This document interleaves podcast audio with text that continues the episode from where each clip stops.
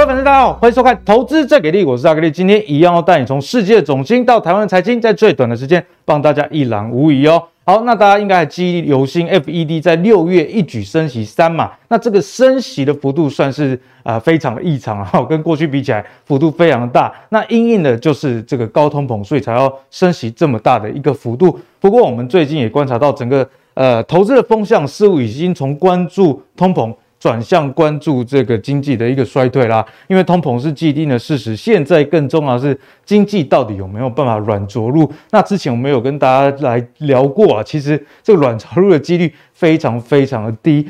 那最近为什么要跟大家来关注这个衰退的事情呢？是因为我们先来看一下啊，这个克鲁曼啊，这个是诺贝尔经济学奖的一个得主，那他就表示啊，FED 的政策可能会由紧转松。那这个时间点呢，可能会比大家预期的还要早。这个逻辑大概就是讲说啊，如果经济出现衰退的话，那你货币一定是从这个比较紧缩转为宽松。那现在这个宽松的时间点，他认为有机会提早看到。那他为什么这么说呢？我们先来看一下左边这个图啊，就是未来一年的通膨率了。那大家可以看到，四点二 percent 还是非常非常的高。不过呢，如果我们看另外一个指标，却会有不一样的想法哦。另外一个指标就是说，未来五年哈的五年期通膨损益两频率，简单来讲，这个通膨损益两频率是由这个呃两种债券殖利率的一个差。简单来说，如果这个曲线啊一直往上去走，就代表说大家觉得说未来的通膨会越来越强。可是我们最近看到哦，这个数字最近是在大跌，而且有。啊，从高档快速回落这样的一个现象，所以显见了大家觉得说，哎，通膨确实在未来五年哦会逐渐的趋缓，那这也会影响到联准会货币的一个政策啦。那如果我们再把时间点拉长一点来看这个十年期，哦，那为什么看十年期呢？因为克鲁安认为哈，美国有可能会见到一段这个短暂的经济的停滞，那。为了不要让这件事情发生，或者是赶快解决啊，这个货币的政策就会由紧转松。那我们看到这个十年期啊，我们刚刚看到是五年期。如果看十年期的这个公债通膨损益两平率呢，现在也是往下走的一个情况啊。所以呢，这个货币宽松的时间可能会比大家预期的还要早。但我相信不是在今年啊，明年或许会有这个机会。那为什么要跟大家来聊这件事情呢？因为啊，现在。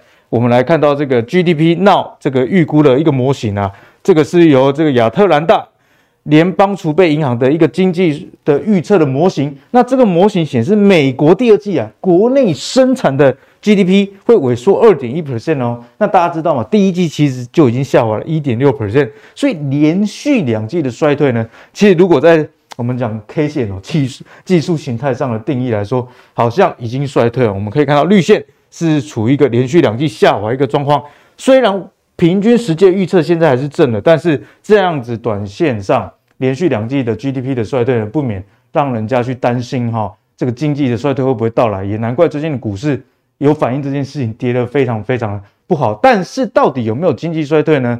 这个是由这个国家经济研究局来论述了。但是呢，阿格里有帮大家看一下资料，在二呃，在这个第二次世界大战以来。美国没有过这种连续两季 GDP 衰退的情况下，最后经济真的没有衰退了哦，所以这个大家就放在心里啦。那除了美国情况之外呢，其实现在全世界各国状况都不太好啦。我们现在看以下，这是德国，德国最近啊要干嘛？对俄罗斯祭出杀手锏，就是断供天然气。不过我觉得这算是七伤拳啊，哈，你断对方，那相对的你自己也会被影响。所以呢，今年下半年呢。德国经济呢，现在大家已经在估了，可能会萎缩十二点七 percent，影响非常多的产业，钢铁啦、玻璃啦、化工、陶瓷、食品等等。好，那损失的这个金额可能会到一千九百三十亿的欧元。所以总结来说，美国有这个经济衰退的问题，那欧洲经济上也不太乐观，所以现在全球股市啊，算是这个乌云密布。所以呢，二零二二年的下半年。正式开始，那接下来该怎么看？就是今天跟各位讨论的一个重点了。好，首先欢迎今天的两位来宾，第一位是我们资深财经专家阮慕驊，慕驊哥，而第二位呢是我们最近的股票也是有所掌握的钟其源分析师。好，一开始呢要来请教我们慕驊哥哈，因为最近的这个总体经济确实值得大家去关注啊，是因为在股市里面大家都在想说什么时候会反转啊，会跌到什么时候？坦白讲啊，你这时候什么技术分析啦、筹码，可能短期几天内会有点准，但你要看一个比较长线的，还是要回归到总经。好，我们就要先来跟慕驊哥讨教一下。这个我们看到今年第二季的铜价已经下跌百分之二十啊，这个是二零一一年以来最大的这个季度的跌幅哦。那原因当然跟这个中国的封城啊，以及全球经济的放缓有所关系。那莫哥，我们知道这个铜啊，人家号称是说工业之母，那当然了、啊，因为你不管是要建设啦，各式各样的都需要用到铜。你看电线里面都是铜嘛，所以如果铜价下跌，就代表说这个需求不强。那需求不强。是不是也呼应了我们一开始开头跟大家聊的说经济有可能衰退一个情况？那接下来我们再看一下伦敦交金属交易所的铜价价格走势啊，也是一路的往下滑呢。那除此之外呢，其实铝啊哦也在第二季暴跌百分之三十，这是零八年金融海啸以来最大的单季跌幅。通常这种天有异象的时候，一定就有什么大问题啦哈。那我们看一下，除此之外，锌啊、铅、锡。镍，我们看到至少啊，跌幅都在两成以上哦，所以就要来请教木华哥。木华哥，我们看到这个这个基本金属啊跌成这样，那过去两年整个股市多头的时候，基本金属也是涨翻天。那现在基本金属涨这个样子，是不是预告经济真的是呃有蛮有隐忧的？好，那基本金属价格的下跌，当然跟这个经济。的前景的担忧是有关系哈，当然也跟他们过去一段时间涨太多哈，这个等于说涨多之后的一个呃回档是有关系。对，好，你不只是基本金属跌啊，你可以看到那个农粮价格黄小玉，哦，在今年第二季都大跌，而且呢，他们的价格都已经跌回乌俄战争之前的跌回乌俄战争对的起涨点，好，所以说等于说乌俄战争然后造成农粮价格的大涨，变成是一场泡沫哈。那呃，基本金属除了铜价。跌破九千美金一吨之外，哈，我觉得另外很值得注意是，呃，锡跟镍，好，大家知道锡其实在半导体上面用非常多，对，很重要，包括像电路板，好，大家都知道焊锡，哈，呃，如果呃国高中做过那个 锡作课的话，大家都知道说拿那个焊枪用焊锡，哈，这个电路板。呃，用席用的非常的多，所以必备呃，所以说席价的大跌，跌了三十八趴哈，但这个比较跟电子业是有关系。另外，镍价大家知道是，呃，最主要是跟电动车有关系，镍价居然也跌了三成。好，之前大家都还讲妖镍妖镍，还不久前了哈，那现在目前镍价也也是出现了一个很明显的下跌。其实呃，跟电动车啦，跟呃这个电子业哈，我觉得呃都有这个前景上面。大家比较担忧的这个压力了哈，所以造成这样的一个跌势哈。好，那我们来看一看到，就是说，呃，我觉得现在目前的经济基本面啊，似乎都是持续都是都是一些利空消息，都是乌云密布。你没有看到一些好消息哈？这个好消息很少哈。啊，比如说在上周啊，我们看到一些呃基本面的总经消息呢，包括美国 ISM 制造业的 PMI 就采购经理指数创下两年的新低。哦，那新订单呢，呃，则是落入萎缩了。哦，同样的，中经院哈公布出来台湾的这个制造业的采购经理指数哈，我们的这个新订单哦，一样也是掉到萎缩，就掉到五十以下了哈。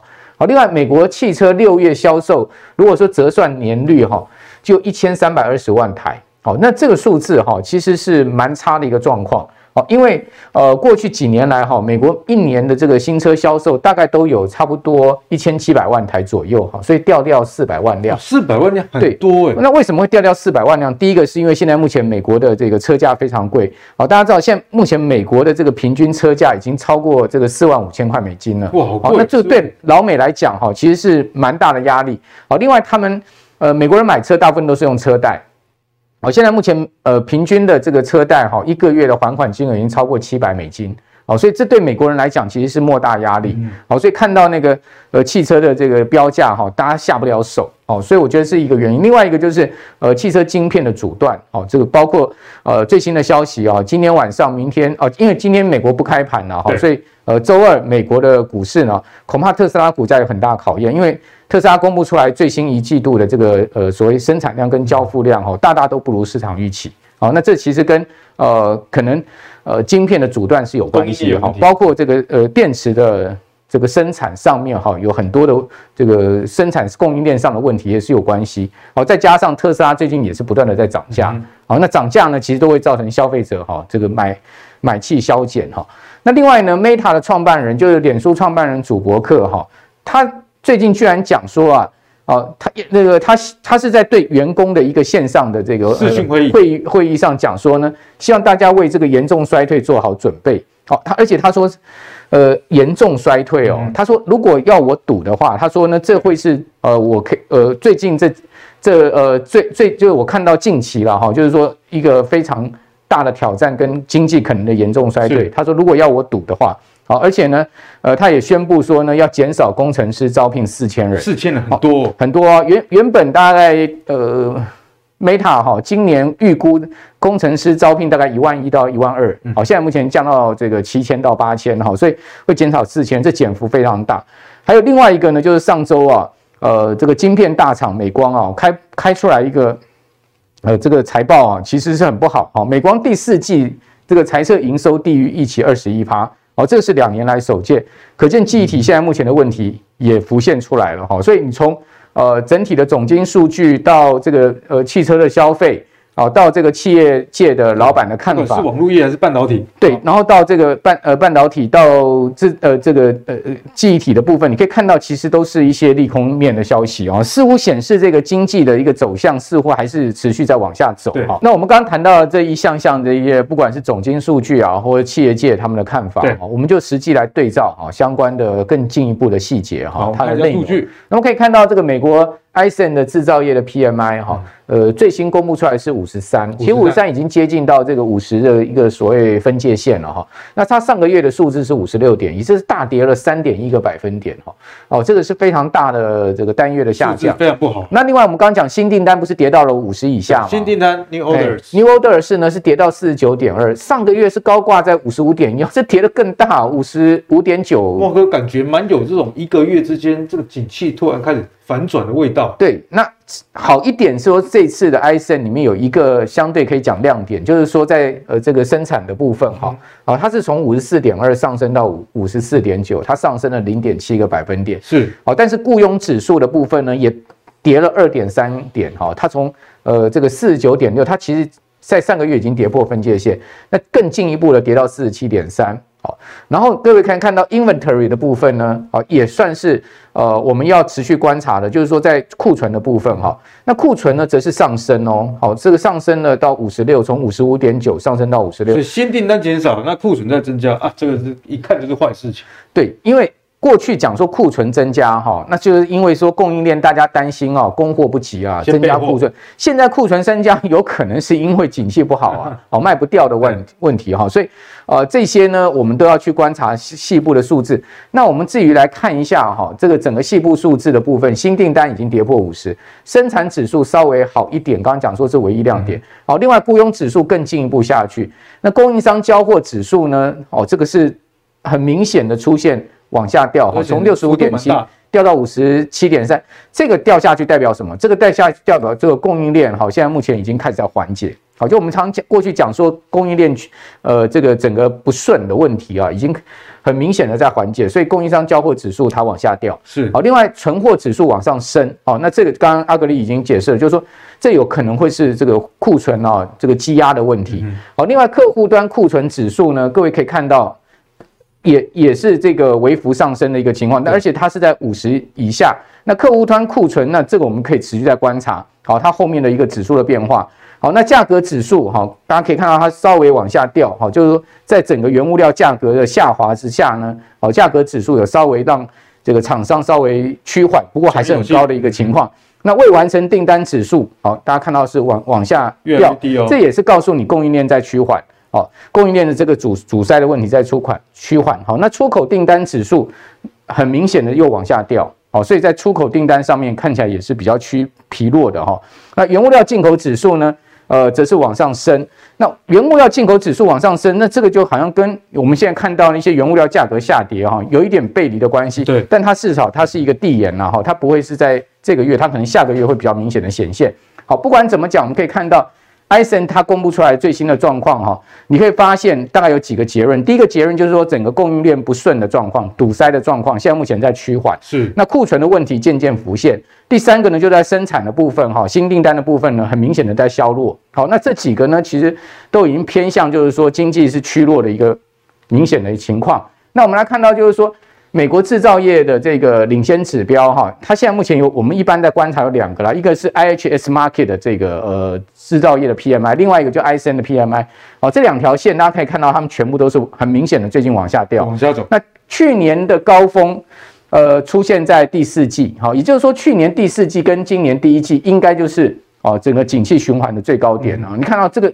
往下掉的趋势很明显，刚好股市的位阶好像也差不多。对，那另外呢，这个花配合这个花旗惊奇指数啊，你可以发发发现了哈，在去在二零二二二零年疫情爆发之后，花旗惊奇指数大升。这个指数大升是什么？就是说市场当时都是好消息，嗯、就是说公布出来数字都是超乎预期的。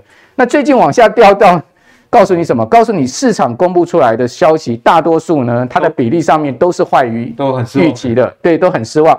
那你可以看到这两个很明显的趋势，那这个是很明显领先哦。当它往上升，你可以看到，哎，整个景气就往上走。对，所以我们以后可以去观察啊，这个经济指数，经济指数似乎都有一个领先的味道哈。同时呢，你会发现，哎，它在往下掉的时候，它也会跟这个整个景气的方向是一致的哈。那如果说经济指数再继续往下掉的话，那当然可能更注意后面经济的问题。那刚刚讲说美光，好，那美光今年股价已经跌掉四成。哦，它从这个，你看它最高点在差不多一百块美金左右哈，这一波已经跌到了这个五十一块美金，这是从去年第四季一路下来已经快腰斩。那美光啊，它告诉你就是说，它现在目前看到了整个市场的状况面并不是那么好。那从记忆体的部分呢，你也发现，诶，它也告诉你在。消费端上面，手机啦，哈，包括这个笔电呐，好，在今年下半年，哈，整个他们的预估还是会在更差的情况，好，所以导致了这个美光在呃价格在这个股价上面的很明显的下挫。那美光跌四成呢，似乎呢也跟整个费半指数的跌幅差不多，哈，费半指今年已经跌掉三十八趴，将近四成了，哈。那这个当然就跟台股的这个半导体股票有很明显的关系，你会发发现，哇，这个。联发科除完息之后，居然股价往六百块行进，哈，那台积电现在已经跌破这个四百五了，哈，还在继续往下掉。那整个半导体的状况呢，其实就跟费半指是有绝对的联动关系。那我们都知道说，美国股市其实呢，过去几年来费半指向来是多头最主要的引领的指标。那如果说费半指趋弱，而且呢，它跌势持续不终止，哈，而且它的跌幅呢又超过其他板块的话。那你就要去注意，这个可能就是呃，景气的一个很明显的这个趋弱的现象。那另外一个景气的我们要观察的部分哈，就刚刚阿格里有谈到，就是说美国债市的部分，你有发现，哎，最近美国十年期国债殖利率很明显的下滑，对，下修速度很快，对，而且它已经是下修到六月哈，当时这个大概六月八号左右，美国联准会呃，美国呃，美国政府公布出来最那个当时这个 CPI 哦，五月 CPI 那时候。不是到八点六吗？哦，吓吓坏了这个宝宝了，对不对？哦，那导致了这个美国十年期国债之率飙到三点五那个地方。那但是各位可以发现，哎，它最近呢，很明显的快速下滑，它已经回到了这个公布 CPI 之前的一个位阶，回到了二点八了。是。那这个十十年期国债 C 这个大殖利率大幅下滑，它代表什么意思呢？它代表就是说，市场认为后面哈长期经济是有这个衰退隐忧的。好，才会让这个十年期国债殖利率往下那么快速的往下掉。啊，资金重新回到债市，从股票上跑到债市去。那我们来可以看到，呃，最近啊，这个美国的国债短天期的它的殖利率是很明显的在往上升。哦，包括一个月、三个月、六个月，你会发现，呃，在上周五收盘的情况之下呢，它其实殖利率还在往上升，但是长天期的呢，在往下掉。哦，所以这个殖利率呢，在很明显的开始又又出现了一个趋平，甚至要倒挂，整体要趋平倒挂的情况。你看到现在目前两年期国债殖利率跌破三，哈，到二点八三九，三年期是二点八四六，这两个其实已经差不太多了哈。然后呢，五年期是二点八八四，所以五年期跟两年期只差了五个基点，差不多。那对，然后七年期呢，你可以看到它是二点九三，然后这个十年期是二点八八九，所以七年跟十年是倒挂的情况。然后五年跟十年其实也是一个，呃，这个在倒挂的边缘，而且它过它过去十几个交易时，五年、十年是一直倒挂的。好，所以你可以看，在殖利率在这个五年到十年这个阶段，好，它其实是很明显的在趋平，甚至要出现一个负斜率的情况。那这告诉你什么？这告诉你就是说，在长长期上面看起来，美国经济是有衰退隐忧的。好，这个就是从殖利率角度来看。好，那此外呢，我们可以看到就是说，在呃通货膨胀的部分，哈。上个礼拜公布出来的这个个人消费支出物价指数年增率是六点三四，哈，那核心的是六四点六八，两个双双往下掉。但是呢，这两个数字公布出来之后，股票居然没涨，没涨，反而反而下跌。代表什么？我觉得代表就是说，美国股市现在哈，它所反映的已经不是通膨的隐忧了。嗯，它现在目前反映的是主轴是在交易的主轴是这个经济的问题。所以上半年的股市大跌，大家很清楚知道说是因为什么？通膨可能越来越强，但是联准会缩表啊，哈，或者升息这些隐忧是。但是现在孟华哥跟大家分享的，就是从这么多数据看起来，哎、欸，其实衰退才是现在股市正在下跌的一个原因啊。对，好，就股市它。第一个阶段，它跌的是什么？它跌的是这个所谓的通膨，好，包括缩表啦，哈，升息这种所谓的呃 price in 对股票估值的压力。是。那现在第二个阶段在跌什么？第二个阶段在跌的就是说，可能预期未来经济要衰退，好，包括企业获利要衰退这些问题，好，所以你会发现上个礼拜公布出来这两个数字都都是好于预期的哦，但是呢，股市却没有反应，好，像冷处理。好，那其中我觉得几个主要观念是什么？第一个，在伴随我们刚刚讲它公布那个指数的时候，它还会公布一些细项的一些总金数字，包括美国个人收入的月增率。大家可以看到，美国个人收入月增现在目前都是一个微幅增长持平的状况，但是美国个人消费支出的月增率却是在往下掉。对，好，也就是说呢，收入它。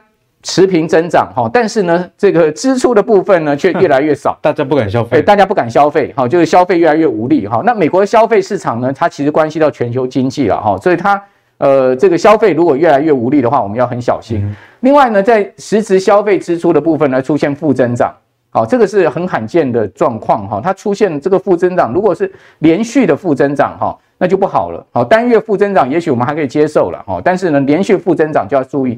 那为什么美国的实实质消费负增长？是因为现在目前的物价太高昂了，好，所以尽管它有消费，但是实质的部分呢，它是出现这个被物价上涨吃掉的情况。是，好，所以那这个也是我们要注意。还有就是民间部门加薪的幅度啊，已经在趋缓，就是哎，这个民间企业似乎已经加不带痛的薪水。前两年就是缺工呢，一直听到企业就是出更高的钱来挖了。对，你可以看到民民间加民间企业加薪，它其实在往下掉。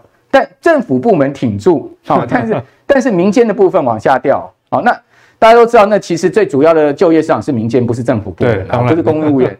好，那至于说呢，在储蓄率的部分，哎，我们可以看到最新一个月的数字稍微上来，有高起来一下下，哎，稍微上来代表什么？代表哎，老百姓呢现在开始不消费，又把钱存回银行去了，啊，这个就让大家觉得说，那是不是？对于未来的整个退休啦，哈，包括经济有忧虑，哦，所以说不敢消费，把钱存回银行去。但你从另外一个角度去思考，就是说，至少美国老百姓还有钱可以存啊，好，还不至于到瞬间山穷水尽的情况。好，所以从这些角度来看呢，怪不得最近一连串公布出来的总金数据，哈，都使得这个美国亚特兰大联准分行的它的这个 GDP now 哦，已经出现了。呃，这个负增长的情况，这第二季竟然超超出了这个大家预期啊、哦！原本预期说，啊，美国今年第二季的这个 GDP 应该会出现增长吧？对，好，第一季是负的一点六嘛，好，第二季能出现增长，要衰退也是年底或明年的事，不会那么快的。好，但没有想到这个亚特兰大的 GDP 呢现在已经告诉你，今年第二季的 GDP 是负的二点一，哇，那第一季负的一点六，第二季负的二点一，那第三季要不负到三到四趴吗？那如果说美国的经济的增长一直这样一路负下去哈，而且负的幅度越来越大的话，那搞搞不好这次经济就是一个深度衰退，而且是一个比较长时间的衰退，那我们就很值值得注意。那我看过一个统计资料哈，就是说二战以来了哈，美国总共历经过十几次的经济衰退，它平均的 GDP 衰退幅度是二点五，二点五对，然后呢，它的这个平均的失业率呢会上升三点八个百分点。三点八很对，对，而且企业获利呢，平均会衰退十五趴。好，这是我看过一个比较重要的数据，就是它统计十几次这个美国衰退哈，这三个重要数据的情况。好，那我们如果算，现在目前失业率是三点六嘛，哈，如果三上升三点八个百分点到七点四，那如果说呢，这个 GDP 衰退二点五趴的话，呃，然后失业率到七点四的话，也许我们认为这次的衰退幅度还算是温和的。好，那企业获利衰退十五趴应该是跑不掉了。对，那。但是如果说你 GDP 衰退到四趴到五趴，那你失业率肯肯定就不是七趴的一个衰退了，搞不好真的很像那个 Summers 讲说，一年呃失业率到八趴到九趴到十趴都有可能啊，可能被他讲中，哎，可能被他讲中了。如果是这样子一个深度衰退的话，哇，那这个恐怕这个股市的压力还没有没有到到一个呃隧道的尽头，嗯，好，我们还是得注意一下。好，所以慕驊哥呢，刚刚从很多的总经数据也告诉大家，虽然说上半年这个通膨的议题，我们讲到说通膨开始在趋缓，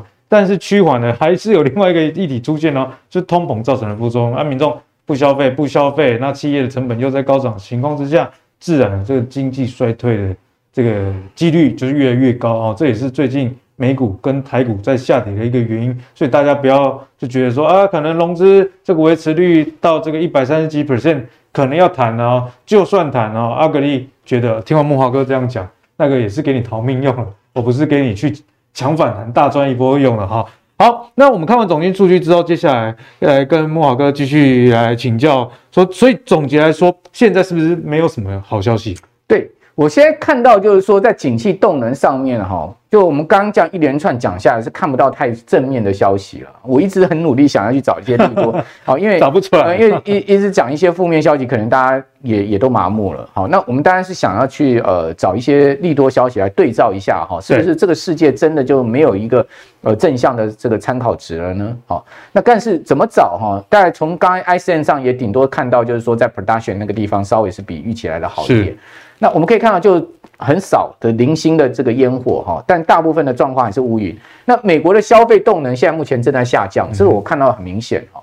呃，因为高房价、高房租、高车贷哦，这些呢其实压得老美国老百姓喘不过气来。那另外呢，这个呃消费动能对 GDP 的增长正在形成一个比较明显的压力。好，美国四大指数现在目前只有道琼没有落入熊市哦。那为什么其他三大指数都落入熊市，而且以科技股跌势最重呢？还有就是美元指数再次挑战今年的新高，美元指数在上周啊。好，又来到了一百零五点，好，又快要突破今年的高点，代表说什么？代表这个美元强势的地位还是没有改变，代表这个整个市场的风险意识还是没有下降，资金一直在流出。另外，大家讲通膨要下降，但是各位可以看到，美油跟布油明显都跌不破一百块钱美金啊！哦，不管美国政府怎么样希望它油价下降，但它都跌不下去。还有呢，铜价今年已经第二季大跌了二十趴，这个刚刚我们前面讲过，所以从这一些。呃，不管是原物料价格、能源价格，好，从这个货币的情况、美元指数，从股市的状况跟整个总经的状况，我们现在看到了，就是说，现在目前似乎后面的阻力还是很大的。好，既然在阻力这么大的情况下，大家在操作上哦，真的就是不要太积极了，好，多看少做。其实慕驊哥在今年以来一直提醒大家这件事情。好，那既然坏消息都已经。那个出现，我们就跟慕驊哥一起来面对。我先来帮观众朋友来发问一个族群，就是金融股。像金融股上周有有留意到这个新光金、元大金、国票金都除息。那除息呢，其实外资还是持续站在卖方。哦，所以在这样的情况下，似乎啊，今年大家一开始说，哎，升息循环呢，啊，金融股不是好棒棒。结果最近看到啊，啊，我们列出了最近上市外资。近五天的一个买卖超哦，买超我们就先不看了哦，我们鼓励大家还是要风险意识比较高一点。我们来看一下卖超，可以看到在前十名里面呢，前三名哈都是金融股，那八到十名呢也是金融股，所以卖十大的这个呃卖超的股票里面有六档都是金控股，所以接下来要跟木华哥来请教。金融股今年到底该怎么看？因为观众朋友现在也是一头雾水，他不是说升息循环啊，存股族一直存，越存越便宜。那你说殖利率高吗？但是这个上半年 EPS 看起来多数都是衰退，所以你今年假设买进领五趴殖利率，明年应该是领不到五趴。所以莫哥，金控股我们该怎么看？好。金融股哈，以以我过去的经验哈，它通常都走这个第四季跟第一季行情。第四季、第一季。对，那第二季有有时候会会会延续一下，但最主要就是它是走下半年的行情哈，跟这个年初的行情，因为呃，它最主要是走一个除息的题材，是除息行情的题材。那通常金融股除完息都不会填息，它都要经过很长时间才会填息，它至少都要。呃，这个除完息之后，就要在底呃相对低点呢，在那边盘几个月了。可能除息前涨太多有关系。那比如说它六月、七月除息，它一直盘盘盘盘到大概在九月、十月，慢慢股价上来，好，然后呢第一季这样上来，然后呢又开始暖身，这个隔年要除息的情况。所以呃，金融股现在目前可能它在股价上面已经进入到淡季了，哦，因为除完息的股票呢，呃，金融股很少这个快速填息的，好，大家可以去看。他们平均填息时间可能都一两百天这样子，呃，这个百天左右。有。好事多磨啦，好事多磨。好，好事多磨，但他们都会填啦。哦，终究好的这个金融股啊，都都会填啦。哈。这所以为什么纯股族很爱他们？我是觉得有道理。只不过说今年的金融股哈，我觉得它的这个环境面的压力不小，挑战很大。比如说我们讲说。中央银行在这个第二次呃六月的里监事会议，除了升息半码以外，很多人可能没注意到，它调升了存款准备率哦。啊，这个就很重要，而且大家很陌生，慕驊哥可不可以帮我们解释一下？对，好，存款准备率是什么？比如说呢，我今天收进资存啊，我今天收进活存，对不对？嗯、我收进来这些存款，我一部分要转存到央行里面去做存款准备，好，就是做买个保险就对了。好，我就我比如说我收进一百块的存款，我不能一百块全部都放款出去。哦，我必须要存一部分在这个央行的金库，政府在也是算在帮民众监控这个风险。没错，没错，这就是说也怕银行有流动性问题嘛，哈，所以它必须要有一个一定的存款准备金啊，哈。那这个存款准备金呢，就是呃限制银行放款的部分。那央行呢，在今年的这个第二次的里监事会议呢，它调高了一码，哦，把各个存款准备金的主要项目调高一码，这样影响蛮大的。这样子回收的资金是一千两百亿。那那大家知道这一千两百亿如果呃，透过放款，它会产生这个货币乘数效应，那就就不是一千两百亿。我我今天放给 A，A 再存回银行，银行再放出去，这个叫做货币的乘数效应，那就不是一千两百亿。好，所以它一抽回一千两百亿，其实对银行来讲，它的放款的这个能力就限缩了。那当然对它获利来讲，不是一个好事。所以这也算是货币紧缩的政策。对，这个就是有一点像美国的 QT 啦，哦，就是这这这个缩表的意思。那另外呢，这个。最近房市交易量是不是很很明显在萎缩？一定的，股票跌成这样。土建龙呃房贷这些呢，都是银行在最最主要的乘坐项目。好，那这个当然对银行的这个放款不是太正面。还有呢，就是在整个寿险业，哇，今年上半年居然净值减了一点四兆，这个减幅是五十趴，哎，这是很惊人的这个净值的减幅，太夸张了。它如果下半年不能回冲回来，哦，甚至到这个半年要检讨的时候，因为我们都知道金管会有那个。呃，两个重要的指标哦，一个是资本市足率百分之两百，另外一个呢就是净净值比要到三趴以上。现在看起来很多寿险公司可能要增资了，难怪看到很多寿险公司在增资这件事。对对对，所以这就是他，因为他太多买了太多海外的债券跟股票，今年一路跌的话，对寿险业的压力很大。那另外呢，股市最近成交量是萎缩，好，那对这个以证券体系为主的金控来讲也不利了哈。那因为他们的手续费啊，哈，这些都会减损，像包括金就被影响很大。对，包括他们的自营的绩效一定也会比较差一点。哈，我听说最近这这几个月券商的一些自营部哇，都一累累。好，去去年大赚了，今年都一累累，全部都吐回去了。然后呢，经济前景不好的话，银行放款的压力也会比较大哈。所以这个预期心理也会造成金融股的这个压力哈，所以我们可以看到，升息照理来讲对银行来讲利差扩大是好事，但是呢，如果整个景气不好的话，它它钱也放不出去的话，好，或者甚或它后面的呆账预放增加的话，那其实它放款放越多，对它的整个资产负债表来讲也不是太好的状况。好，那我们可以看到，这就是它调升存款准备率的概况哈，像支存啊、活存啊。活储啦、定存啊、定储啊、定期存款，它全部都调高一码啊。比如说，支存它从十点七五调升到十一趴，类似这样子就从七月一号开始实施。所以，呃，股市在七月以前都已经金融股就已经比较疲弱了。那七月一号之后又回抽一千两百亿资金，啊，不得了，不得了。那寿险业的净值哇，你看到最近今年以来哈，前五个月真的是有够恐怖，每个月是两千亿，将近三千亿，两千亿。将近五百亿，然后将近五千亿，然后将这个又又又是五百亿，就每个月防疫保单啊，这个真的是整个净值，你可以看到它净值两兆多啊，哦，居然上半年减了一点四兆啊，哦，存一兆净值诶。哦，这对寿险业来讲，是承受了很大的压力哈，非常非常大，所以怪不得那个有寿险公司讲说，他们那个投资部门啊，夜夜不能成眠，夜夜不能成眠，因为晚上看到美债跌了，看到美股跌了，哇，就还还了。白天看台股跌，晚上看美股跌，真的是很，我觉得这今年这个金融业也是辛苦哈。那加权指你可以看到，它其实最近如果以周线来讲哈，已经连四根黑 K 棒哈，那连四黑。下面又是一个比较不好的空方量能，而且指标也在往下走。那你可以看到，今年以来加权值已经跌掉二十趴。从年初来讲，哈，那贵买指也超过二十趴，都已经是等于说是，如果照美国的情况来讲的话，这种熊市修正区间了了哈。那此外呢，呃，股市的部分很重要的就是我们看 M1 B M2 这两个指标，慕驊哥之前有货币供给有教过我们。对，那你可以看到，像过去经济衰退的时候，M1B、M2 哈，它都会出现很明显的哦，这个呃出现缩脚的状况，哦，就是剪刀差出现缩脚。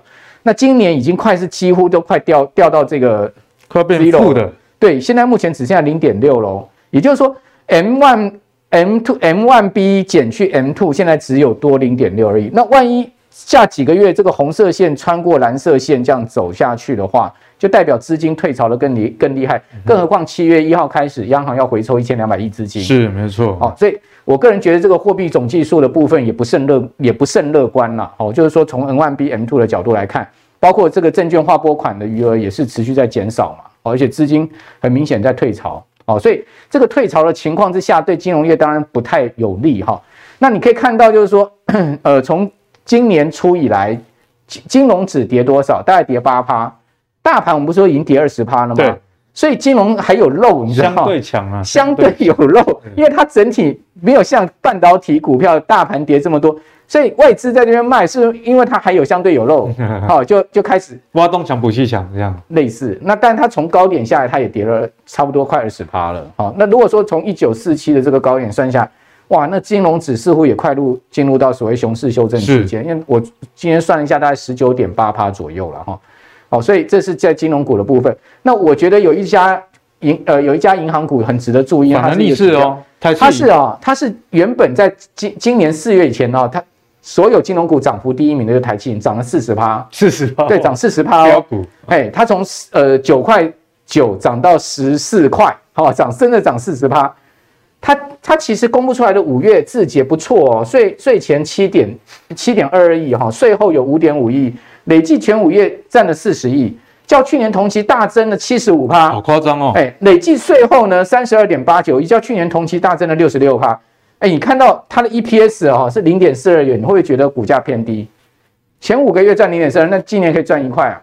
哦，那大家可以非常好，可以看到台积电股价一样修正，从十四块已经修正到上周五哦，到十一点三三，哎，感觉不错哦。哎，那我觉得如果金融股要止跌，要要先看台积电，台积银，如果获利有成长，对，就是说它算是不错的基本面。哦，那你就不要去讲什么那个衰退的，像什么 呃什么，好像张颖随便讲都都衰退了。对，这你去看的衰退的很多嘛。好，那至少它还是成长，所以我觉得要做多的，好，或者说你要观察金融股有没有止跌机会，我觉得优先看台企银啊。如果说台企银能止跌的话，那哎大概整个金融股应该差不多修正，后面慢慢的对修正差不多，我们可以关注这一档。嗯，啊，但不是说叫大家去买这一档，不要误会，我只是说风向啊，举这档当范例，好，让各位去看一下，就是说，哎。把它当成一个观观盘的重点，这样子。嗯、好，谢谢莫豪哥给我们的解析。那莫豪哥在这个金融股这一段也跟大家解释得非常清楚啦。虽然升息是一个利多没错，但是呢，其实金矿远比大家想象还要复杂。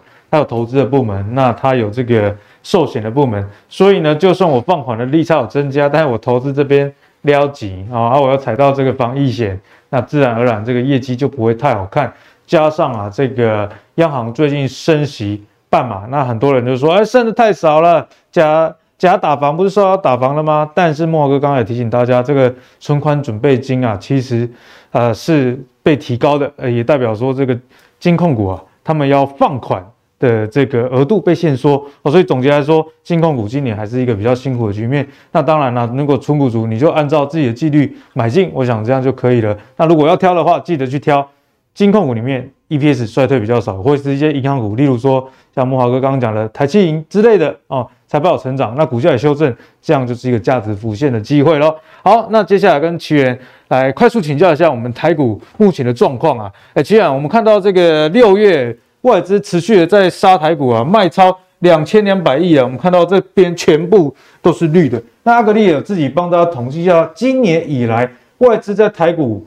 呃，已经卖了九千五百多亿，将近一兆。啊那近三年呢，是卖掉一点七五兆。简单的来讲，近三年的卖压有超过一半都发生在今年上半年，所以火力这么集中啊，也难怪我们台股这么的疲弱啦。好，所以我们看到现在加权指数啊，呃，不要说一万五，现在要防守一万四哦，一一万四。那到底守不守得住？那当然还是要跟这个台积电有关了。那也因为台积电的关系，最近。我们的网红九妹然后，越来越红，新闻都敢播，因为他之前去算命，那个算命老师在五百二的时候跟他说啊，你这个台积电要卖掉，那那集我看，播出的时候五百四，九妹应该想说这个老师没准，结果现在台积电剩这个四百五不到了哈，四百五到，所以那个老师真的有准。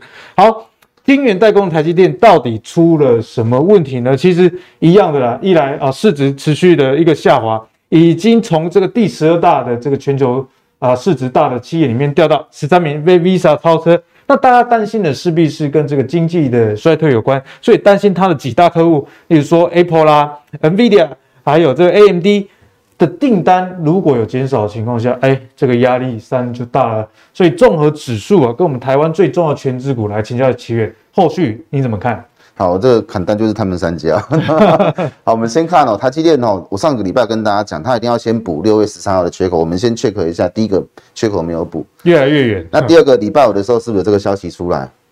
哦，之前奇源其实一直有提醒我们说。像这个美国总统来亚洲，哎，晶片法案呢？先跑去韩国，而且不是先进总统哦。对对对对。然后另外就是这个就是经济在放缓了，消费型电子的部分呢。所以这三个原因导致我们上礼拜有看到这个台积电哦跌的这么深哦。那当然它这个关联到布林通道外围嘛，所以这边来讲基本上外围这边一定会收敛回去。因为它乖离太大，那我们先看台积电为什么跌这么深。其实简单的来讲，你要去了解美国的晶片法案，到底是这个法案的内涵，快速帮我们解读一下。好，很简单嘛，我先跟大家讲一下。法案的缘由是什么？第一个，我们在二零二二年的这个支出哦，大概整个半导体是一千九百亿美元。嗯哼，好，我们很简单，超过三分之一是 Intel 跟台积电啊。世界就是这看这两家在。对，那我们如果你是美国人，你看到这一家这么多，你有什么感觉啊？我当然是要挺 Intel 啊。假设你是白人，对，当然是要挺 Intel 啊。对，他一定会挺。这是实在的啦。因为为什么你知道吗？如果我今天把他的这些东西拿过来美国本土的话，嗯、我可以创造什么就业率？就业。我创造什么税收？就缓解我这个经济。衰退对，没错。所以现在半导体产业他们在推动另外一项法案，叫 FABS 哦。这个法案哦，主要是跟大家讲，很简单，就是它对于这些所有的，包括你的制造的厂、设备的建设、扩建等等这些，都提供这个所谓的税负的优惠。来，各位看哦，这段话，购买、建造、制造、使用。这所有从这个购买开始到所谓制造使用，全部最多二十五 percent 的税负减免，也推出租税优惠，所以吸引厂商过去。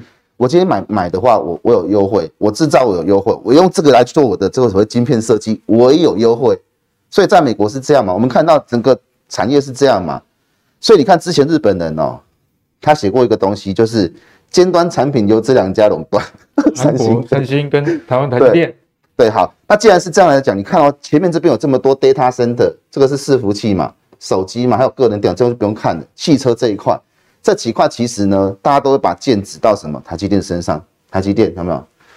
这个就是为什么美国会想要做这个法案，把他的这些所谓营收，我最起码成熟制程我拉回到美国。嗯哼，他的想法是这样。可是台积电的张忠谋之前讲过嘛。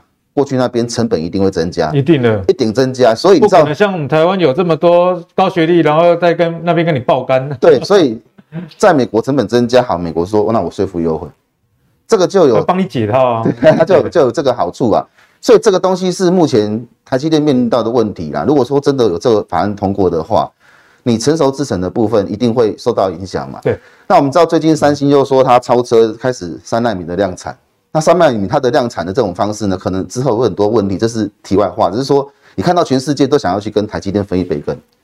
那从美国的动作是这样，那三星的动作是这样，就可以知道说，其实为什么股价过去这一年的震荡整理这么大。嗯。那到底这个晶片法案对美国有多么重要？刚刚毛哥讲到说，就业人数会减少，失业率会上升啊，对不对？如果说他透过这个方式，它可以再比如说每年增加这么多的就业人口，四十万、四十五万，这是这是一般情境嘛？就这个晶片法案如果通过的话。最悲观的情境，一般的情境，乐观的情境，就分三种。嗯哼，它可以增加美国的就业人口，有多少人人次？就是这边每年都增加这么多，所以 total 是两百八十几万。这个对执政者来讲会是一个最主要观察的重点。它、嗯、是一个很大的政绩。对，它可以讲说，我创造多少就业就业率嘛，创造多少的就业人口，这个东西会成成为他们的政绩，所以这个东西他们必做不可啦。那如果是这样的话，当然影响到台积电的整个所谓的后续的表现。那接下来我跟大家讲哦，台积电其实很多人会用比本益比去比。对，最近大家都说啊，今年 EPS 可能有三十块，那现在的本益比已经很低了。我们我们过去哈，其实当我的本益比开始要往上走的时候，就是我 EPS 增加，我这个通道就会往上增加。对对对，所以这个地方会有一个所谓对未来的预期，它会到本益比的相对高的地方。好，高的地方就是三十一倍嘛。那那那个时候你看三十一倍很贵，对不对？可是你把它可能过来到这边的时候，到今年为止的时候，你会发现其实它才在二十倍左右。这个本益比就是对未来的期待值，可是我们这一次跌到什么地方？跌到这个所谓的十八倍这边，也代表未来它可能这个通道会往下掉。那如果通道往下掉的话，它这边就会慢慢去反映到它合理的价格。那如果真的是这样的话，获利不如预期哦。其实半导体厂，半导体厂最大的问题就是折旧跟摊体的，特别是像台积电资本支出非常非常高，非常大。各位台积电那种半导体支出那种恐怖，动辄都千亿。千亿起跳，所以这个如果营收不如预期的话，这些东西真的是很大的经营风险呐。那如果经营风险真的话，我的投资成本会上升。什么叫投资成本？我们算股价的时候会有一种所谓投资成本，比如说加权平均成本，就是我计算股价的折现值。这个东西上升的话，股价就会被 downgrade，就是我的本益比可能就会被调降。所以它是一个连环连环环环相扣的东西。对，所以这个晶片法为什么对它影响这么大，就是在这里。但是我认为短线跌到这边来，基本上它会开始止跌了。开始做。你终于讲了一个比较好的消息，观观众都已经，那我台积电应该怎么办？对，会止。但是你要去留意，就是说台积电过去它这个线型上面哦，你要去留意它过去这一年当中，它的年线已经下弯了嘛，它这边以上基本上以上会有很多的套牢的量能。套牢区越来越多，对这个地方你要去小心，它每一层就好像楼梯一样嘛，每一层都是一个套牢的压力区。对，所以你到只要到这任何一层的平台的时候，你就要小心，这边套牢就会有压力。如果压力过不去的话，它还可能还是有可能上去再整理。是，对。好，所以呢，我们看完台积电之后，可以发现说，台股啊，其实这个压力山大了，因为台积电占台股的权重实在太重了。好，那接下来我们跟奇源继续请教。那既然外资一直卖台积电，一直卖台股了，那最近也看到像像这个联电啊、国泰金啊，这个动辄一卖，外资都是卖十万张以上的，都卖得很凶。那如果我们逆向来思考，你最近有没有观察到一些，哎，外资没有在卖，甚至卖不下去的？有有三档股票是我觉得蛮特别，就是外资一直在买哦。那比如说我们先看这个，呃，提维 c 哦，提维 c 其实哦。外资，我们看这个图，这个图是外资的买超。从这个线哦，库存的线，我帮大家画清楚一点。那库存的线是一直增加，它从六月中开始哦，就一直增加到现在七月份。它等于是说这一段大盘跌下来，它几乎都没有卖 TVC。难怪这个技术线型哈，对，它是它非常强势啊，就是一直这个连低点都没破啊。台底都已经在破底了，它都连这个低点没破。那最主要的原因是因为这个 AM Market 就是售后服务的这个市场哦。我们怎么说？就是产险公司它通过一个认证之后，我可以使用非原厂的零件。那当然对这个副厂零件的制造商，对，所以它是通过这个北美这个汽车认证，就是你副厂要通过这个认证，你才可以去进入到所谓的 AM Market。它通过这个认证，所以这个东西会是一个刚性的长线的需求。那另外呢，航运价格飙升等等这些塞港的因素，下半年就会缓解，因为这个会影响到获利嘛。我报价上升，运费只要一掉啊，这个对零件就会有收益啊。所以如果是这几个因素加起来的话，我认为它后续还有机会成长。好，这是第一件。对对，TVC。第二个是点序哦，点序其实这个线有点看不太懂，很很明显是空方，对不对？点序就顾不来啊呢，嘿，就顾不来啊。但是你看哈，以这六月中旬哈一样。外资一直买它哦，买超了，然后其实它的东西也不是很有竞争力，它大概只有这个东西是全球市占第一而已，没有竞争力。那这个东西是很旧的东西，不是新的啊。这个这个功课的人都知道啊。那我觉得它最近有这个东西啦，就是这个四 K mapping 的东西，其实技术提升了，它会减少这个 input output 的时间，那增加 SSD 的时候，这个东西可能就对它产品是有帮助。因为 SSD 呃速度很快，但是被诟病的问题就是寿命。对，它这个东西可以增加这个寿寿命的部分。那我觉得这个东西可能是它有这个价值性。那当然之前联电跟金士顿有注资嘛，但这个东西是不是有直接帮助？这个我们还是在看，只是说外资一直买它，就是这样。那接下来我们看。预期哦，预期其实它在股价，它过去到现在是持续在创高，以前不到一百块，现在已经快到两百了。哇，很夸张！而且今年是走空的哦，今年居然一路对，它就一路往上涨，而且它不是那种大大喷的，它是慢慢涨，慢慢涨，慢慢涨。那为什么它会涨这么多？其实第一个就是 AI 视觉排版这个东西很，你不是纺织业的不知道打板这种东西其实是很耗人力的。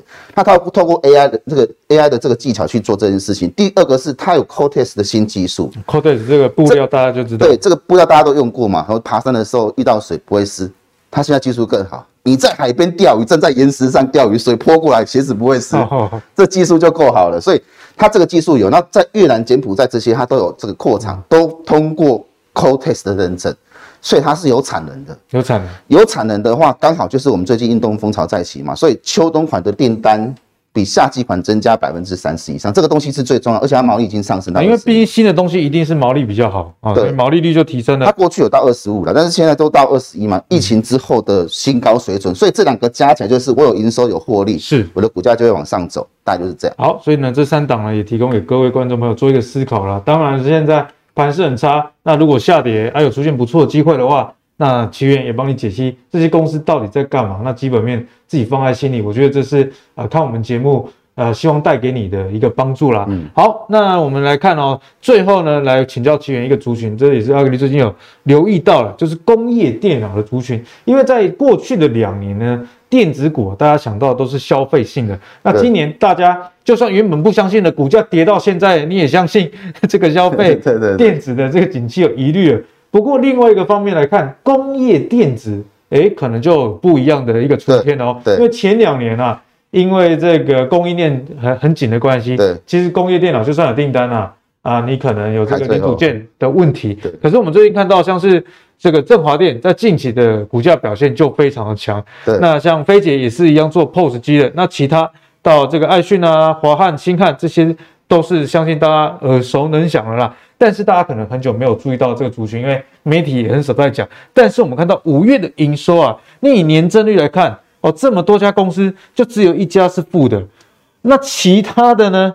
这个营收的年增率非常非常高，一堆啊都是四成、五成，甚至到八成这样的一个年增率，而且月增率哦也都是正的，也代表说，哎，我比去年好，而且我比上个月好。有越越好这样的情况，所以奇源关于工业电脑这一块，是不是现在值得观众朋友多加关注？好，工业电脑其实很多人不太清楚。我们简单的讲，就是说，比如说我们在零售市场，我们会有那个所谓刷卡或者是你要付钱那个 Seven 也有嘛，对不对？对。那你会发现最近很多 Seven 在换新的，旧的好像慢慢就淘汰了。嗯、那大家记得、哦，苹果现在要把那个线上支付这个金流的部分导入到你的手机里面，你未来用手机去逼的时候，它那个 POS 机动作要快。速度要快，不然的话会排队。所以，所以也算是帮这个 POS 机有一个对旧换新。他要去更新。那接下来另外一个就是疫情到现在，其实两年的时间，很多零售商不敢换新的。嗯、啊，省力办。哎，对，省力办，我们刚刚往前。但是现在开始有人了嘛，解封了嘛，那我现在有需求，不能太慢啊。所以为什么公用电脑开始去换？那换机是最快，就是提升它整个刷卡的这个进度哦。那我们看几档个股，我们先看振华电哦。振华电最近就是这个大客户。Kiosk 哦，这个他们的这个订单比较强劲哦。当然，这个东西就是也是疫情之后，上面开始订单就会放的比较大。那另外，它还有做到这个所谓的两百五十大客户的这个所谓半导体测试相关的订单，它是跟联想合作啦，大公司哦，对，跟大公司合作去打入这个两百五十大。那最后就是这个所谓的它这个 CPU 哦，支持这个 D DPKK 哦，这个东西其实是一个所谓的封封包的这个技术。这个技术会把传输的速度变得更快哦。这个东西还有一个东西，就是客户可以依照需求自主开发。客制化，我觉得在于这种零售商来说非常之重要。对，尤其是这种跟有通讯有关的东西有。那当然还有这个 NSOS，但是这个作业系统其实也比较简单哦，不用说你到那档时你要去开发，这个是比较工科的东西，所以它的东西其实对客户来讲，它的需求帮助是非常大的。这个是它热卖的原因哦。所以今其实今天也是蛮强的哦。那另外广基就刚刚这个阿格有说他那个营收有年减的部分，但是其实它有一个东西是很多公司没有，它有个云端运算。云端运算。对，边缘运算这个东西，其实我可以自己先算的话，其实我不用回传到所谓的中心的话，速度是会更快。那另外它的产品其实它是有牵扯到所谓的 AI，所以它这种看路式界面就会用在很多地方，比如说像呃边缘运算嘛，医疗的部分也有，智慧交通这些，这些很可能一般人不太清楚，但是它会去提升你 data center 的这个。